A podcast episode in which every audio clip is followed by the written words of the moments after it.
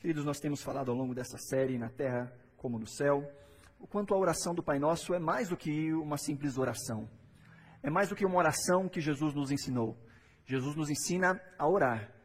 E a forma como ele faz isso com os seus discípulos, aqui em Mateus, há um texto paralelo em Lucas, é dando aqui algumas frases, algumas linhas de raciocínio pela qual toda a nossa oração deve passar. Até aqui nós chegamos até as petições já nos, nos, nos envolvemos com as petições que tratam de Deus. E passamos agora a pensar um pouco nas petições que tratam de nós. Nosso último encontro sobre este tema, falamos sobre a expressão o pão nosso de cada dia, nos dá hoje. Um pedido pelas nossas necessidades corriqueiras, cotidianas, materiais, as nossas necessidades de estabilidade. É tão interessante que essas petições que aqui são elencadas ao nosso respeito sumarizam todas as nossas necessidades. Você pode pegar qualquer uma das suas necessidades e ela vai cair em uma dessas três categorias. Na primeira parte, vemos o sustento, que aqui é encarado como o pão. Na segunda parte, vemos o que vamos pensar hoje sobre o perdão.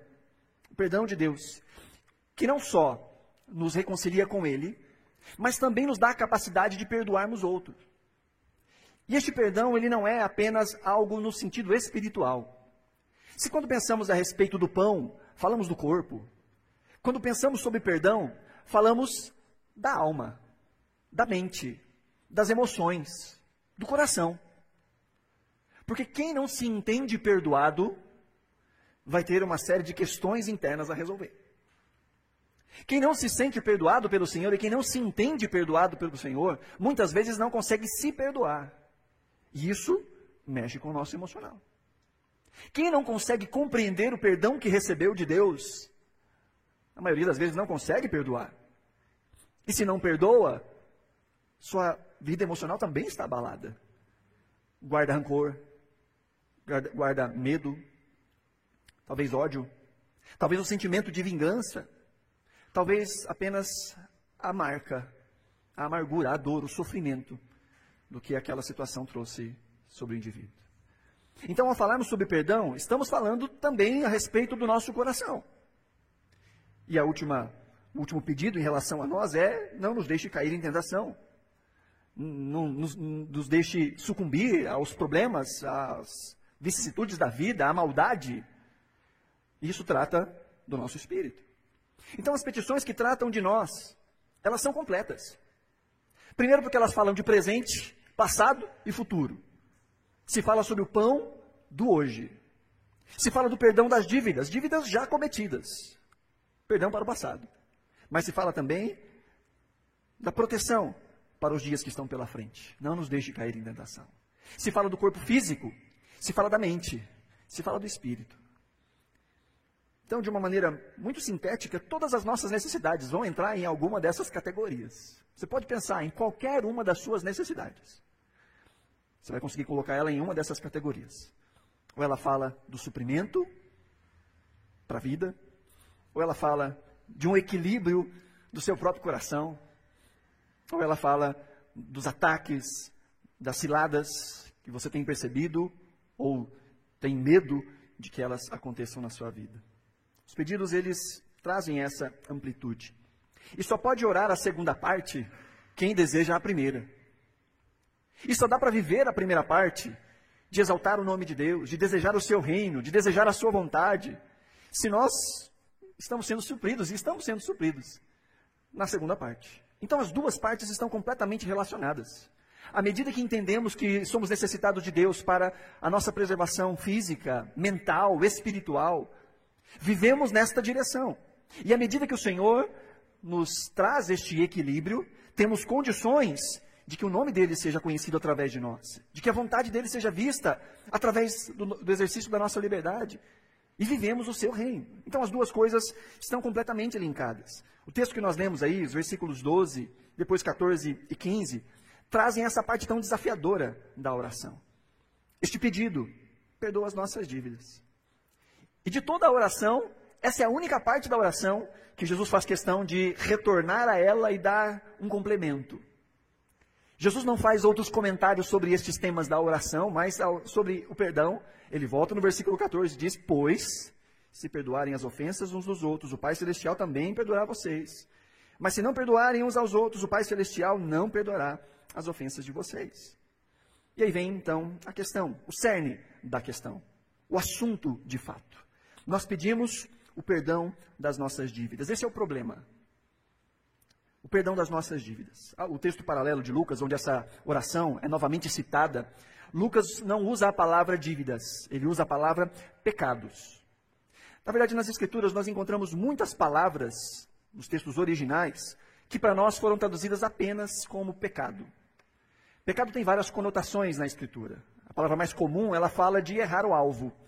Ela fala de se saber que existe um caminho e de não conseguir passar por esse caminho.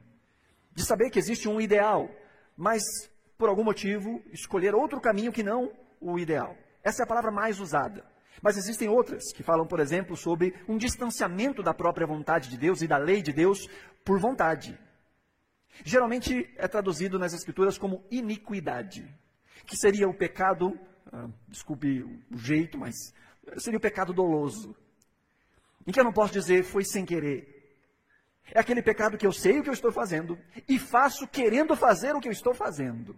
Não é só a minha fraqueza, não é só a minha carnalidade humana, é um ato deliberado de afronta a Deus. Essa é iniquidade. Existem outras palavras que descrevem. Mas Mateus escolhe uma palavra que é muito pouco utilizada nesse contexto. Ele fala de dívidas. Como nós já vimos em outro momento, o Sermão do Monte como um todo, nós encontramos paralelo em outros evangelhos. Então, é muito possível que Jesus tenha dito estes mesmos ensinamentos em vários contextos, inclusive ensinado seus discípulos a orarem uh, mais de uma vez. Mas Mateus usa a palavra dívidas e Lucas usa a palavra pecado, trazendo uma coisa em relação à outra. Os nossos pecados são dívidas. E sabe, essa é a nossa condição. Essa oração, no versículo 12, fala da nossa condição humana a condição de que, em primeiro lugar, nós somos devedores. Nós somos pecadores. Devemos a Deus e devemos a outros. Os dois grandes mandamentos que são condensados em um só dizem que nós devemos amar a Deus acima de todas as coisas e amar o próximo como a nós mesmos. Há algo que é próprio a ser entregado a Deus, assim como é algo que é próprio entregar a outro. Então, essa é a primeira parte desta realidade. Nós somos devedores. E por outro lado, neste mesmo versículo, nós vemos que outros nos devem. Que existem coisas que são próprias de recebermos. E que por vezes não recebemos aquilo que nos é próprio. Porque somos todos pecadores. Por vezes machucamos e somos machucados. Por vezes deixamos de fazer o que deveríamos fazer e por vezes os outros deixam de fazer conosco aquilo que deveriam fazer. Então, essa é a nossa condição enquanto seres humanos. Nós devemos algo a Deus, nós devemos algo aos outros e os outros devem algo a nós. Nessa equação toda, só alguém não deve. E esse alguém é Deus. Deus não nos deve nada. E na última meditação sobre este tema, pensando sobre o pão de cada dia, nós falamos sobre isso.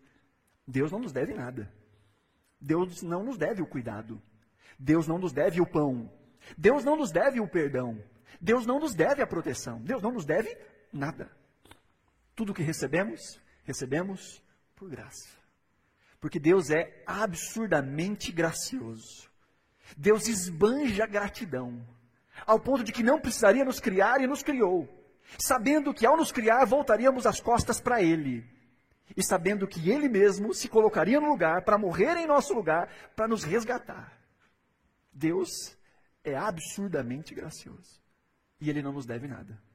Mas nós vivemos nessas relações que nos colocam uma responsabilidade. Há uma relação entre o marido e a esposa em que ambos são devedores um do outro. Há uma relação entre pais e filhos em que ambos são devedores uns dos outros. Nós devemos uns aos outros respeito, amor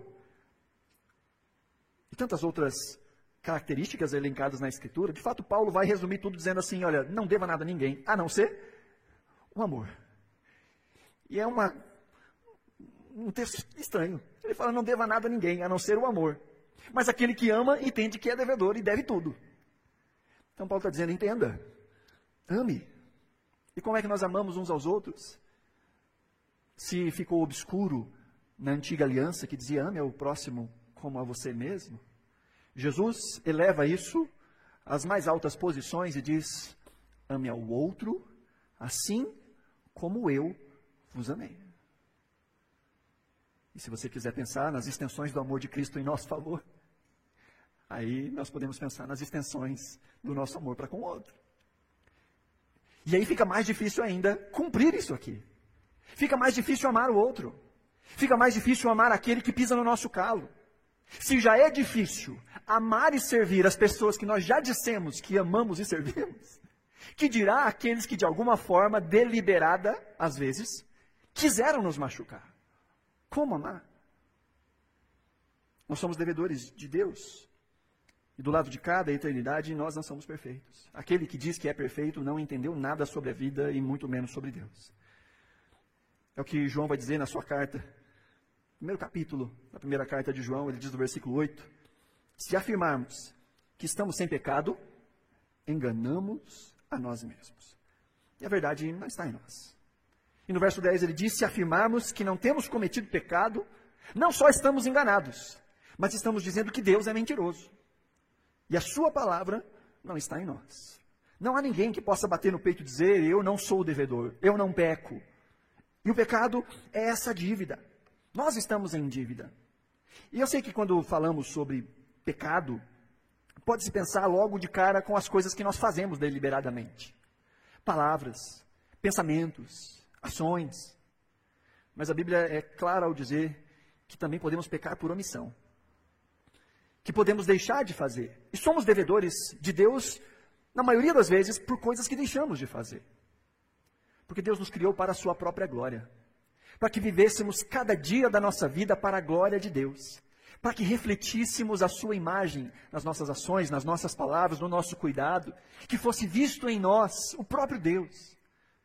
E todas as vezes que nós nos renegamos a não fazer isso, seja deliberadamente ou não, mais uma vez nos lembramos que somos devedores. Tiago vai dizer na sua breve carta, versículo 17 do capítulo 4, lembrem-se de que quem sabe que deve fazer o bem e não faz, este também comete pecado. E há tantas coisas que nós sabemos que deveríamos fazer e não fazemos. Deveríamos falar e não falamos. Quando foi a última vez que você confessou os seus pecados?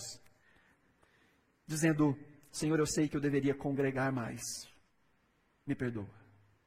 Ou Senhor, eu sei que eu deveria servir mais. Me perdoa.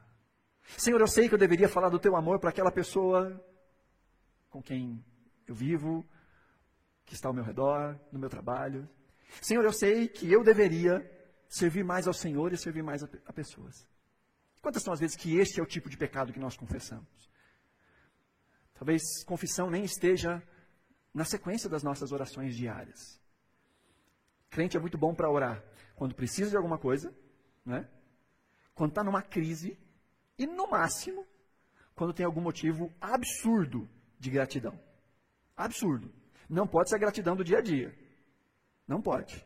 Tem que ser, olha, tive um livramento agora. Meu carro quase capotou e Deus segurou no volante e eu fui liberto. Aí tem um motivo de gratidão ao Senhor. fiquei ruim, quase morri, mas Deus me levantou da sepultura. É, aí fica grato ao Senhor. Mas às vezes se esquece do ordinário, das dádivas do dia a dia, das dádivas do cotidiano, da sacralidade do tempo presente, da sacralidade da mesa com a família, da sacralidade dos olhos que se abrem pela manhã, da sacralidade de ter um teto sobre a sua cabeça, de ter um lugar para onde ir e para onde voltar, a sacralidade das relações, que por vezes nos abençoam de maneira ativa e por vezes de maneira desafiadora. Podemos nos esquecer das dádivas do dia a dia. E isso também é estar em dívida com o Senhor. Então, por que, que nós precisamos pedir perdão? Primeiro, porque nós estamos em dívida com o Senhor, em dívida com a Sua bondade. Deus nos dá o pão de cada dia e não há como pagar. Esse é o segundo motivo pelo qual nós precisamos pedir, Senhor, nos perdoa pelas dívidas. Porque nós estamos em dívida com o Senhor. E nós não conseguimos pagar essa dívida. E nunca vamos conseguir pagar essa dívida. Como poderemos retribuir o amor de Deus para conosco? Só podemos amá-lo porque ele nos amou primeiro.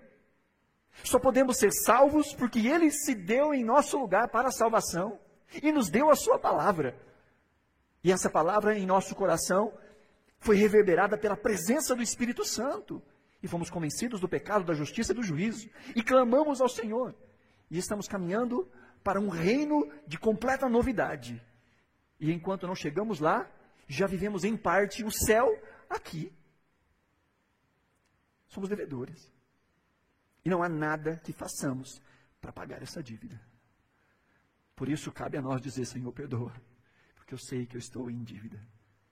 Seja pelas coisas que eu faço que não deveria fazer, seja pelas coisas que eu deveria fazer e não faço, seja simplesmente pelo fato de eu nunca conseguir pagar a existência e a redenção. Mas há um problema ainda maior do que pecar. Se pecar em si já é um problema, o problema fica pior ainda, como diz o salmista no Salmo 66. Ele diz: Se eu acalentasse o pecado no coração, o Senhor não me ouviria. Pecar é uma parte da nossa condição enquanto habitantes deste mundo caído. Agora, o grande problema é quando nós não ligamos para o pecado, quando acalentamos, quando somos indiferentes a ele. O salmista diz que aquele que acalenta o pecado em seu coração, aquele que uh, não está nem aí, esse não é ouvido por Deus. Deus não nos ouve. Porque entenda uma coisa, queridos. Quando nós falamos de perdão, há um nível desse perdão que a teologia vai chamar de um perdão judicial. Que é aquele perdão que foi pago completamente na cruz da nossa injustiça. O pecado que nos, nos afastava de Deus de maneira eterna. Este pecado Jesus levou na cruz e nós somos perdoados de forma que agora nós temos livre acesso à presença de Deus. Então, esse pecado judicial na vida daqueles que nasceram de novo está resolvido de uma vez por todas. Eu não sou perdoado por Deus pelos meus méritos, pelas minhas obras, pelas minhas ações, pela minha santidade, pela minha capacidade de permanecer santo. Eu não sou perdoado por Deus por essas coisas. Sou perdoado pelo sacrifício de Jesus. Mas há uma outra extensão deste pecado cotidiano, que é o rompimento da nossa relação com Deus, ou o afastamento desta relação de intimidade com Deus. Nós não estamos falando sobre salvação. Há muitos cristãos salvos que entrarão naquele dia, que serão chamados de as ovelhas do Senhor, que serão afastados daqueles que enfrentarão a condenação, que serão chamados vinde benditos de meu Pai. Há muitos destes que não têm uma relação pessoal com Cristo, que não têm uma relação pessoal com Deus. Paulo fala de algumas pessoas que serão salvos como que chamuscados pelo fogo. Imagina, chegar todo, parece que a labareda de fogo passou assim, está todo aquele cheiro de pena queimada, sabe? Já queimou o pelinho assim, aquele cheiro ruim. Chegar no céu assim, oi, foi por pouco. O autor do Salmo, ele diz que aquele que acalenta o pecado no seu coração, esse não é ouvido por Deus. Pedro, ao falar do relacionamento entre marido e esposa, diz aos maridos, presta atenção, maridada, diz aos maridos, trate bem as suas esposas, para que não sejam impedidas as vossas orações. Há um nível de relacionamento com Deus, de intimidade com Deus, que o nosso pecado faz com que exista uma ruptura, põe obstáculos. E talvez na vida prática você tenha percebido isso. Quando escorrega e sabe que fez o que não devia fazer, às vezes fala assim, não dá, tem nem vergonha, meu Deus, vergonha de orar. Vergonha, não dá nem para ir para a igreja. Acho que se eu encontrasse com Deus de frente assim agora, eu ia me esconder debaixo da terra. Porque eu sei que eu não devia ter feito isso, ou falado isso, ou pensado isso. Ou eu sei que eu devia ter feito aquilo, falado aquilo, pensado aquilo. Mas a relação quebrada nos afasta de Deus. Por isso que nós somos chamados nas Escrituras a essa autoavaliação constante. No texto que nós lemos sempre aqui sobre a ceia, Paulo diz: Examine-se, pois, o homem a si mesmo. Faça o autoexame, faça a análise e confesse. O texto de Provérbios vai dizer que aquele que confessa o seu pecado e deixa, esse alcança misericórdia. É a nossa consciência do pecado que nos leva à confissão. verdade, confissão, a palavra confissão, ela fala de dizer a mesma coisa.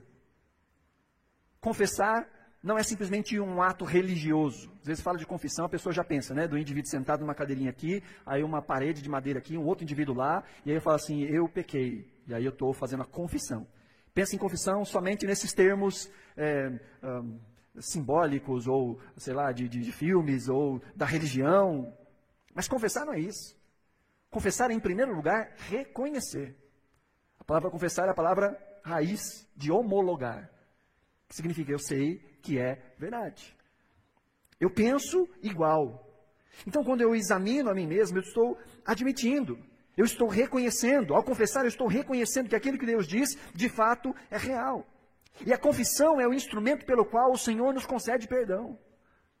Olha o que diz o apóstolo João na sua primeira carta novamente. Ele diz no versículo 9: Se confessarmos os nossos pecados, Ele, Cristo, é fiel e justo para perdoar os nossos pecados e nos purificar de toda injustiça. É por meio do reconhecimento dos nossos atos, por meio do reconhecimento que nós não somos aquilo que nós deveríamos ser. É ao dizer a mesma coisa que Deus, que Deus infunde essa graça sobre nós. E confessar não é simplesmente o remorso.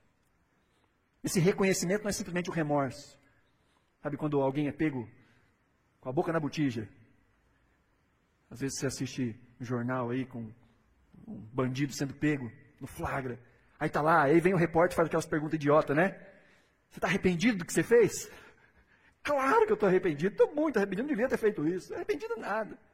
Foi pego. Se tivesse sido pego, não tinha sido, se, se, se arrependido. Arrependimento fala exatamente de entender a gravidade da coisa. Nós nos lembramos muito bem do pecado de Davi. Davi faz o que não deveria fazer inúmeras vezes, dentro de, uma, de um mesmo cenário. Davi, num cenário de poucos versículos, é adúltero, é assassino, tenta esconder uma, uma gravidez. Então vem o profeta Natan, desafia Davi e diz: Davi, você pecou contra o Senhor.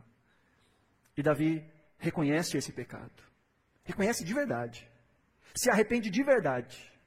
Como é que a gente sabe que ele se arrependeu de verdade? Não foi da boca para fora. Ele compôs dois salmos, o Salmo 32 e o Salmo 51.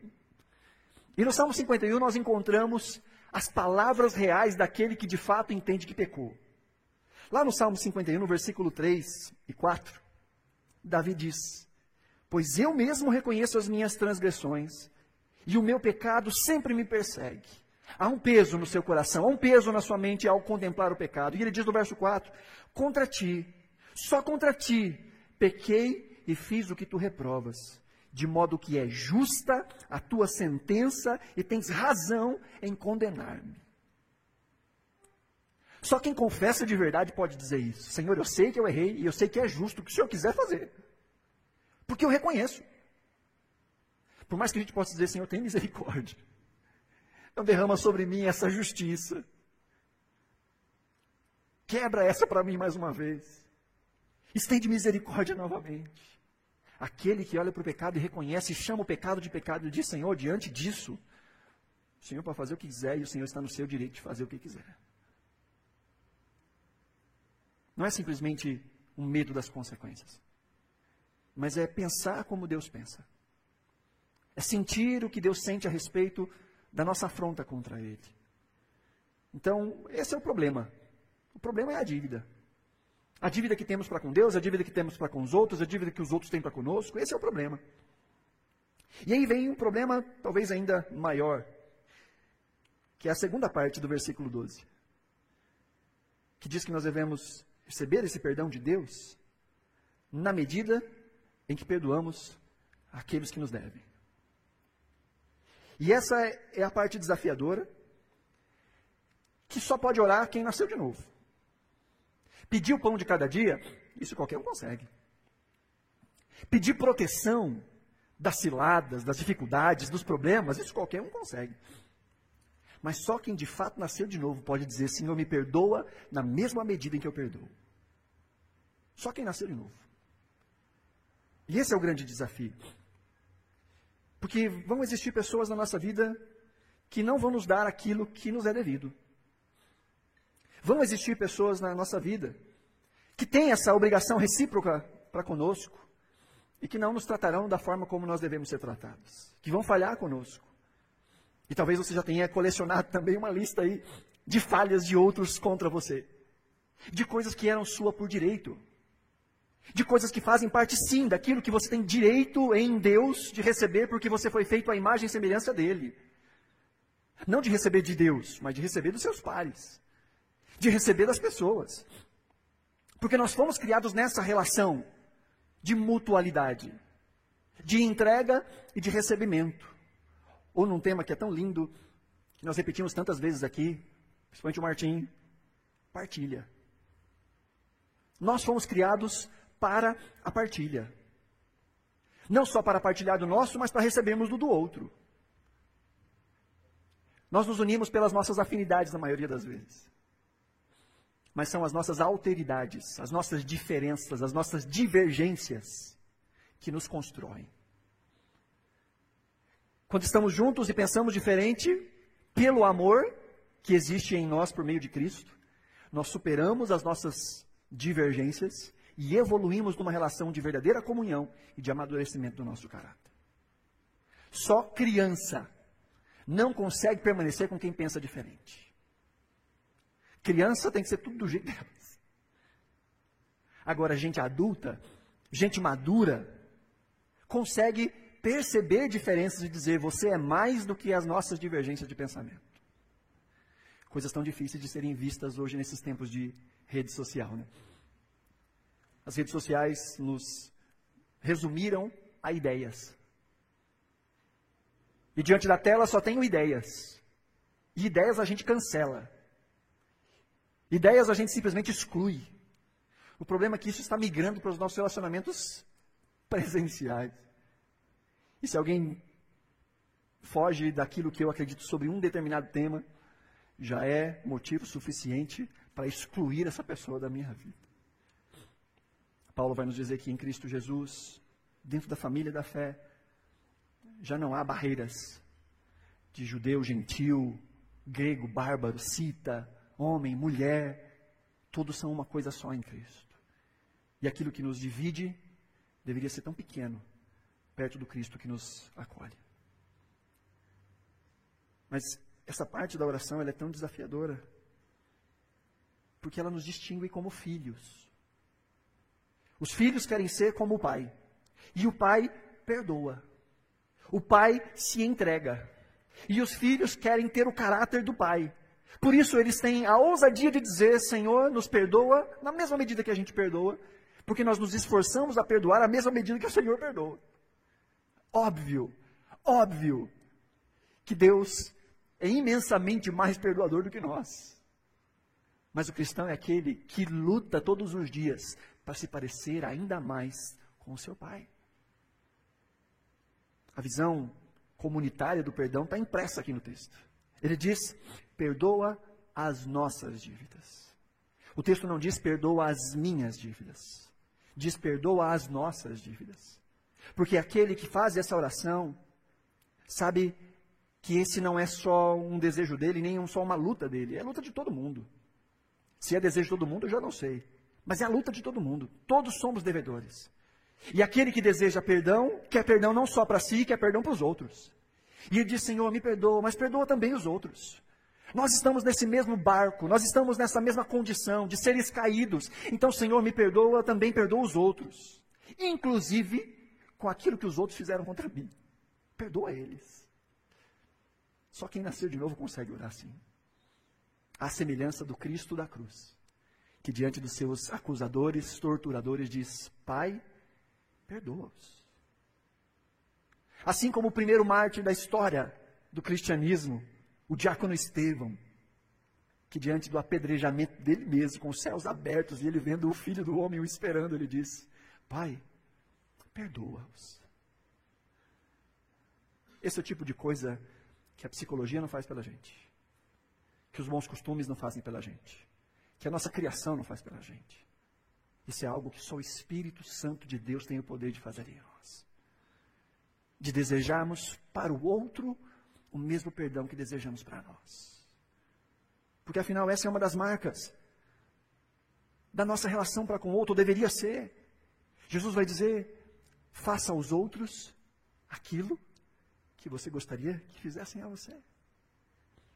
E da mesma forma que nós desejamos que os outros nos perdoem quando nós falhamos, e que Deus nos perdoe quando falhamos com outros, o nosso coração deveria ser: Senhor, também perdoa. Perdoa eles. Perdoa o outro por aquilo que ele fez. Senhor, perdoa o outro por aquilo que ele fez contra mim. Perdoa o outro. Talvez dizer, Senhor, perdoa porque ele não sabe o que faz. Ela não sabe o que faz. Perdoa. Veja, há uma ligação muito íntima entre ser perdoado e perdoar. Esse é um tema, inclusive, nas Escrituras que acontecem de maneira muito frequente. O termo do perdão, perdoe. Acontece muito. Só nesse pequeno trecho que nós vemos, entre o versículo 12 e o 15, nós vemos seis vezes isso. Três pares. Dizendo, Senhor, perdoa assim como eu perdoo. E aí Jesus vai dizer lá na, no versículo 14, porque se você perdoar, será perdoado. Se não perdoar, não será perdoado. Há uma relação íntima entre perdoar e ser perdoado.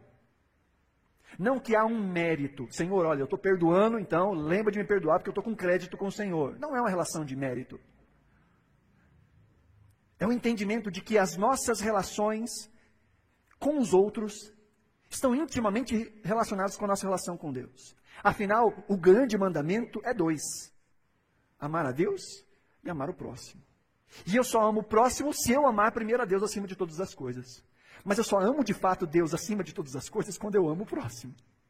Não dá para amar a Deus e desprezar pessoas. Não dá para amar a Deus e ferir pessoas. Não dá para amar a Deus e desgraçar a vida daqueles que são a imagem de Deus. Não dá. Então nós só amamos a Deus de fato se amamos os outros, mas só podemos amar os outros se amamos a Deus. É por isso que os dez mandamentos, o resumo da lei, se divide nessas duas coisas. São quatro mandamentos falando sobre Deus e seis falando da gente. Das coisas que nós devemos uns aos outros. Para que fique claro que nós somos devedores uns dos outros. E só aquele que entendeu que foi perdoado tem condições de perdoar. Deixa eu te convidar aí a abrir a sua Bíblia ainda em Mateus, no capítulo 18, em que Jesus torna vívida esta relação entre perdão e perdoar. Mateus capítulo 18. Esse texto não vai ser passado aqui, então você abre aí, por favor. Mateus 18, desde o versículo 21, que diz assim: Então Pedro aproximou-se de Jesus e perguntou: Senhor, quantas vezes deverei perdoar o meu irmão quando ele pecar contra mim? Até sete vezes? Você conhece esse texto, né? Pedro chega para Jesus, os judeus entendiam que aquele que era o mais sábio, o mais mais capaz de amar a Deus na sua sociedade perdoaria uma pessoa pelos seus erros pelo menos três vezes no dia. Três vezes. Aí Pedro vem e fala: Senhor, são, são sete, talvez? Perdão completo esse perdão de sete? Você sabe a resposta de Jesus no versículo 22? Jesus respondeu: Eu digo a você, não até sete, mas até setenta vezes sete. Aí faz o cálculo, né? Então quer dizer que se eu chegar nesse limite, aí não preciso perdoar mais? É isso? Jesus está dizendo: olha, é muito mais do que você consegue pensar. É muito além daquilo que você consegue pensar. Na sequência, ele diz: ele vai ilustrar isso. Verso 23. Por isso, diante disso que foi dito, por isso, o reino dos céus é como um rei que desejava acertar as contas com os seus servos. Quando começou o acerto, foi trazido à sua presença um que lhe devia uma enorme quantidade de prata. Como não tinha condições de pagar, o Senhor ordenou que ele, sua mulher e seus filhos e tudo o que ele possuía fossem vendidos para pagar a dívida. O servo prostrou-se diante dele e lhe implorou: Tem paciência comigo e eu pagarei tudo. O senhor daquele servo teve compaixão dele e cancelou a dívida e o deixou ir.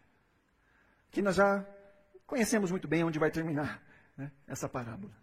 Mas talvez seja importante nós entendermos um pouco mais o contexto dessa parábola. O que significam esses termos? A NVI traz aqui que no versículo 24 que um dos servos ali devia uma enorme quantidade de prata. O texto original vai falar que devia 10 mil talentos, talvez esteja assim na sua versão. Devia 10 mil talentos de prata. Aí a gente fala de talento, geralmente as pessoas pensam que talento é, é, é, habilidade, né? Ah, fulano canta muito bem, que talento que tem. Não, talento é uma unidade de peso, que era usada para pesar metais preciosos de maneira muito específica, ouro e prata. Um talento era o equivalente a 35 quilos. 35 quilos. Eu fiz um exercício hoje para pesquisar quanto que dá é, um quilo de, de prata. Né? Nosso mercado hoje estava 4,50 o grama do ouro. Grama do ouro. Ou seja, 4.500 reais um quilo de ouro. Um quilo. Um talento eram 35 quilos de ouro. Então, 145.250 reais nas nossas cotações. Um talento. Um talento. O texto diz que ele devia 10 mil talentos. Ou seja, uma dívida impagável. A ideia é exatamente esse exagero, uma dívida impagável. Um talento era o equivalente a 6 mil dias de trabalho de um trabalhador. Os trabalhadores ganhavam uma moedinha de prata, chamada denário, que era o suficiente para o seu salário de um dia. Um talento seria o equivalente a 6 mil dias de trabalho. Ou seja, 16 anos de trabalho para um talento. 10 mil talentos? 160 mil anos de trabalho. Esse homem devia ao seu Senhor.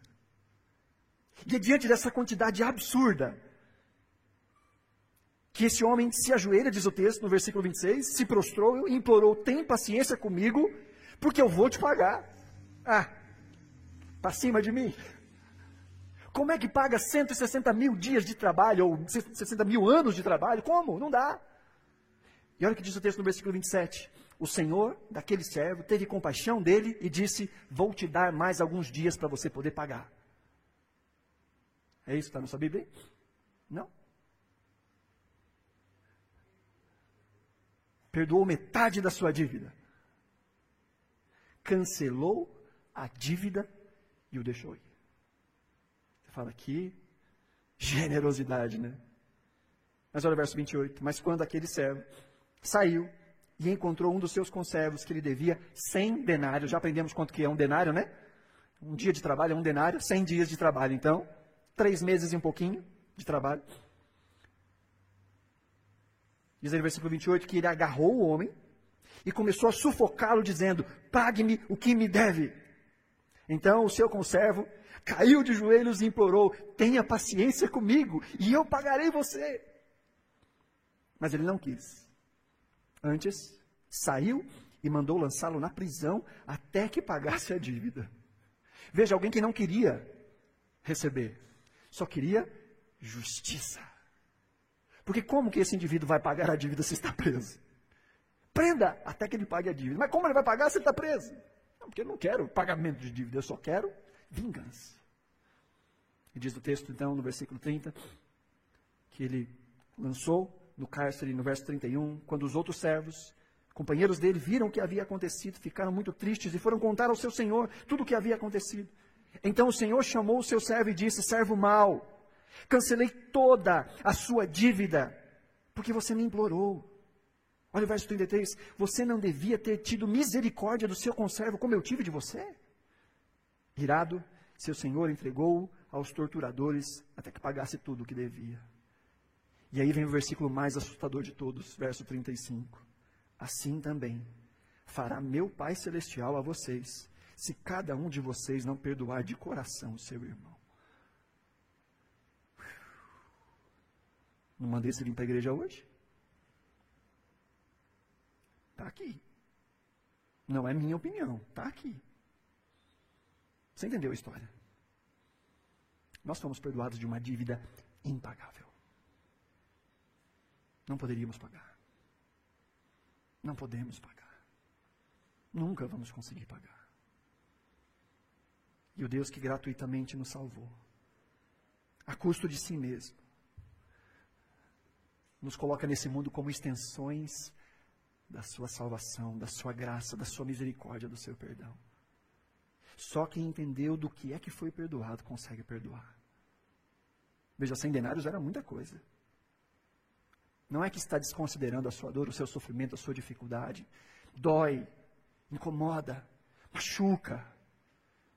Mas aquele que entende a misericórdia que recebeu tem condições milagrosas de estender misericórdia sobre outros. Então, por que perdoar? Bom, primeiro porque é uma ordem de Deus. Eu acho que isso já seria motivo suficiente para perdoarmos, né? É uma ordem de Deus. Mas não só por isso. Porque nós desejamos ser como Jesus. Nós perdoamos porque desejamos ser como Jesus. Efésios capítulo 4, verso 32 diz: Sejam bondosos e compassivos uns para com os outros, perdoando-se mutuamente assim como Deus os perdoou em Cristo. O nosso padrão é elevado. O nosso padrão não é o outro. O nosso padrão nem é a vontade do outro, mas se o outro pedir perdão, eu perdoo. Entenda uma coisa: perdão é uma via de mão única. Você não perdoa se. Perdão cabe a você. O que o outro vai fazer com o seu perdão, aí é problema dele. Ah, não aceitou meu perdão? O problema é dele. Perdão libera o seu coração. A raiz da palavra perdão na Escritura é a mesma que é usada para desamarrar um bote. Um bote, sabe? Um barquinho. Que estava ali amarrado para não ir longe. Perdoar é solta o bote. Solta o bote. Porque quando você não perdoa, quem está preso é você, não é o outro. Não vai fazer nada com o outro. Às vezes o outro já está noutra. Está vivendo a vida dele do jeito. nem lembrando que você existe. Mas é você que está amargo, sofrido. É você que quando lembra, dói. Quando lembra, chora. E veja, o Senhor é simpático a nossa dor. O Senhor não despreza a nossa dor. O Senhor conhece a nossa dor. Talvez você foi traído por um melhor amigo. Talvez por alguém que você amava. Não foi Cristo também? E foi este Cristo que estendeu sobre nós perdão. O Senhor sabe o que é ser machucado. O Senhor sabe o que é ser traído.